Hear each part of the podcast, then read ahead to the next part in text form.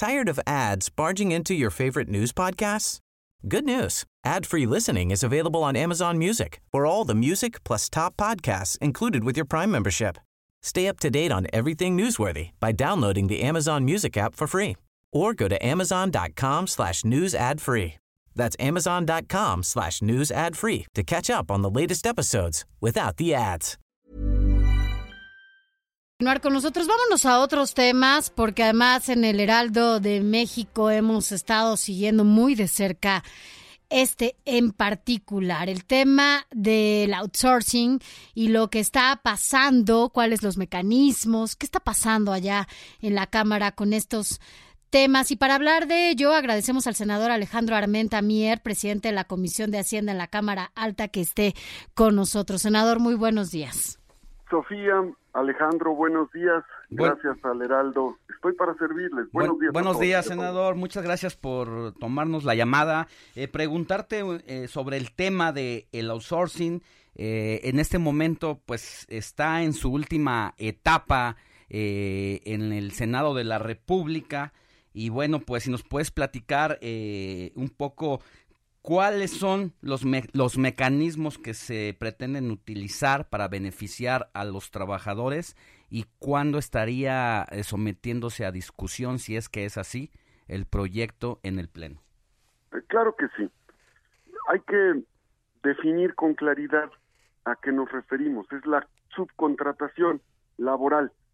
El outsourcing es la subcontratación laboral, que significa que empresas que tienen eh, en nómina a trabajadoras, trabajadores de diferentes ramos, especializaciones, desde las actividades más simples hasta las actividades laborales más complejas de servicios eh, especializados, tecnológicos, eh, contratan y subcontratan para la prestación de estos servicios.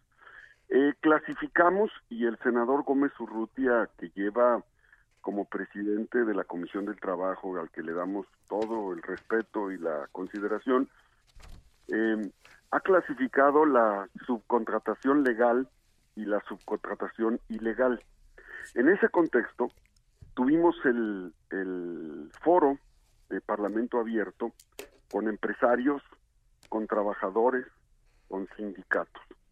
Para el coordinador del grupo parlamentario mayoritario Morena, el senador Ricardo Monreal, y para todo el grupo parlamentario, la coincidencia es sí a la subcontratación legal, legítima, moral, eh, que cumple con los derechos laborales de los trabajadores, las prestaciones, las vacaciones, el derecho laboral a la salud, a una vivienda, a su fondo de retiro, en fin, eh, todas estas consideraciones que son conquistas laborales consagradas en la Constitución. Eh, ¿Qué tenemos que revisar en un mundo de alta competitividad en, eh, en, de libre mercado? Con nuestro país que ha podido desplazar a China como principal exportador de productos y manufacturas a Estados Unidos con el acuerdo comercial con Canadá.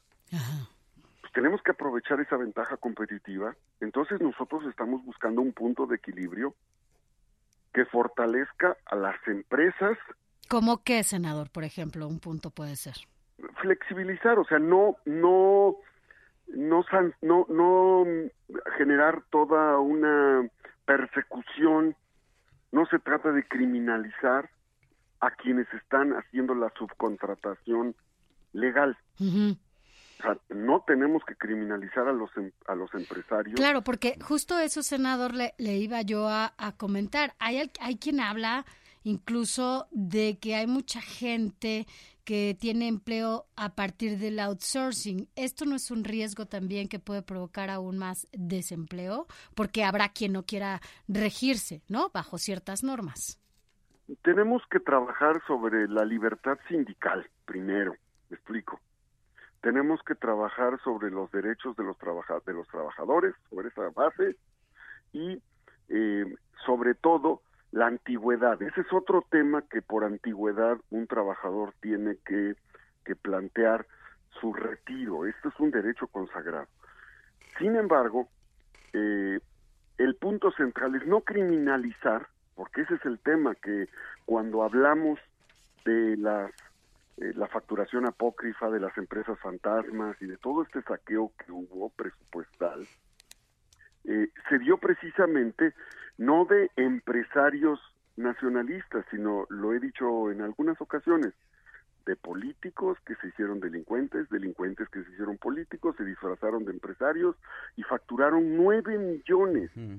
O sea, es un es un una industria facturera, nueve millones de facturas apócrifas para justificar 2.5 billones de pesos durante un periodo. Esto es esto es criminal incluso en términos constitucionales, es traición a la patria cuando tú cuando tú saqueas desde el poder público 2.5 billones de pesos, es una tercera parte del presupuesto de este año.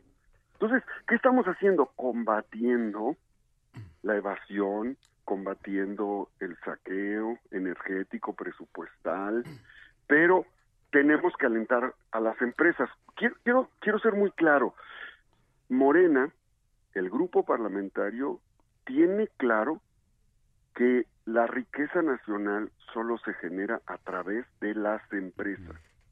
Y si estas son nacionalistas, que mejor. Eso es lo que queremos, fomentar el desarrollo y el crecimiento de las empresas. Senador, eh, leía un informe de la Auditoría Superior de la Federación, el último que entregó la semana pasada a la Cámara de Diputados, y concluye precisamente que la subcontratación de personal, este llamado outsourcing, ha contribuido a la precarización del trabajo en México porque hay evasión eh, fiscal, elusión de obligaciones y responsabilidades eh, laborales, ¿no? Como el registro de los trabajadores al IMSS, al Infonavit y al SAT.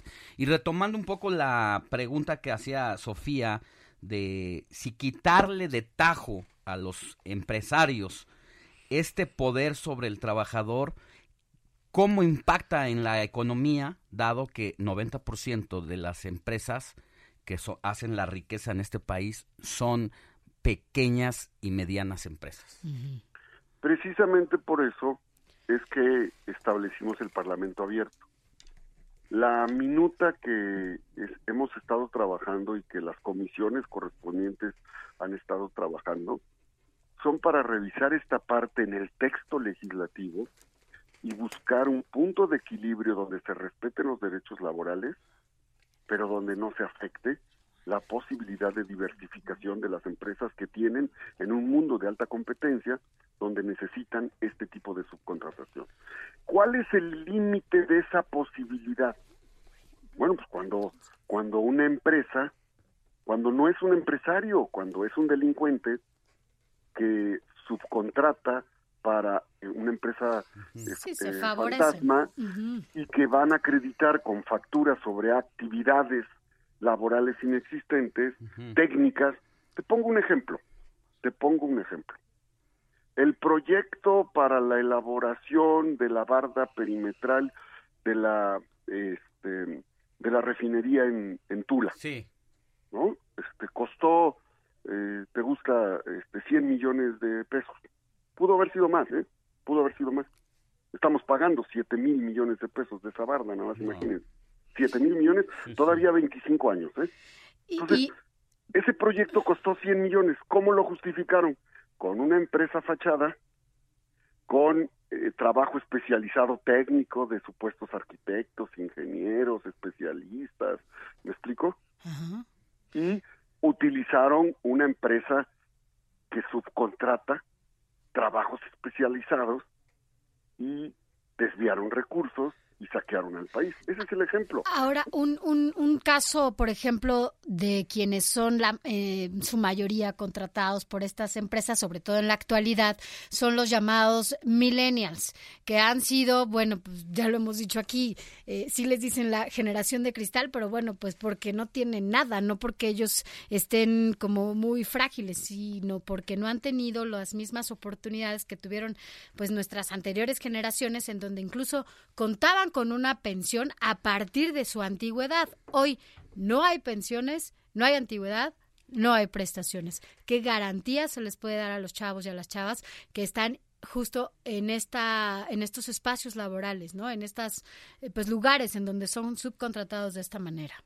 De eso se trata, de que se califique el tiempo laboral en la subcontratación de un punto a otro y pueda acumular su tiempo trabajado. De eso se trata. A ver, concretamente, quien realiza outsourcing, subcontratación legal, tiene que respetar derechos.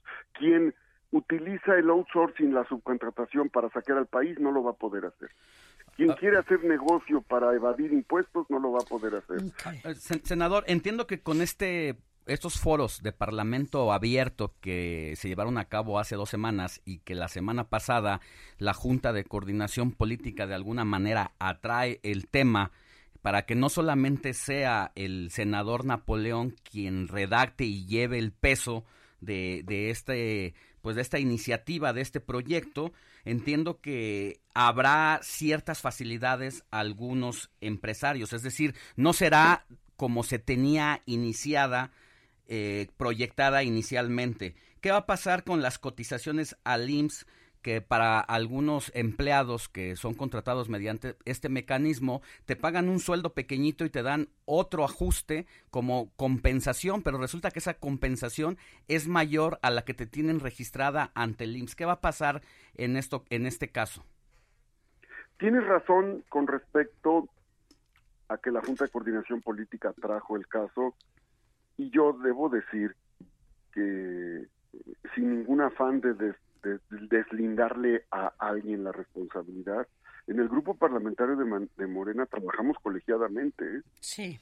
Si un compañero de Morena, aunque no pertenece a la Comisión de Hacienda, que es mi caso, tiene alguna observación, algún planteamiento, se analiza, se discute. Si tiene razón, se incluye. Si tiene soporte técnico, se aprovecha. Entonces, no quiere decir que es, y todo esto bajo la coordinación eficaz de, de Ricardo Monreal. Entonces, ¿en qué estamos pensando? ¿En los trabajadores? ¿Estamos pensando en los empresarios nacionalistas? Y estamos pensando en combatir a los delincuentes. No se le puede llamar empresario a un delincuente que utiliza una empresa para saquear al país. O sea, ese, no es un empresario. Y explota, ¿no? Eh, y explota a los trabajadores. pero... Entonces, técnicamente, esto que me acaba de comentar Miguel, técnicamente lo tenemos que hacer.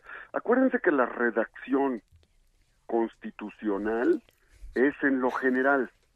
En la ley secundaria se analizan las especificidades técnicas. ¿Cuál es el criterio legislativo?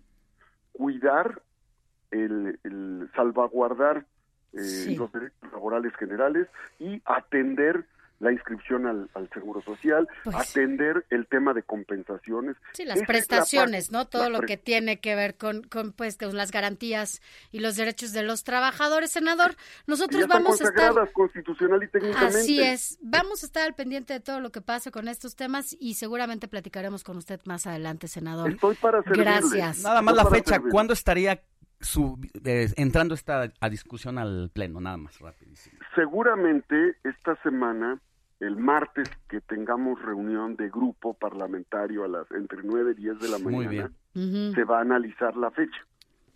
Porque se colegia, de verdad en Morena no se toman decisiones, el coordinador Ricardo Monreal no toma decisiones unipersonales, se colegia, dialoga, analiza, consensa.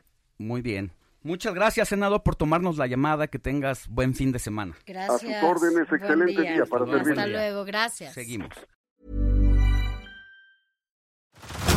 Head over to Hulu this March, where our new shows and movies will keep you streaming all month long. Catch the acclaimed movie All of Us Strangers, starring Paul Mescal and Andrew Scott. Stream the new Hulu original limited series We Were the Lucky Ones with Joey King and Logan Lerman. And don't forget about Grey's Anatomy. Every Grey's episode ever is now streaming on Hulu. So, what are you waiting for? Go stream something new on Hulu.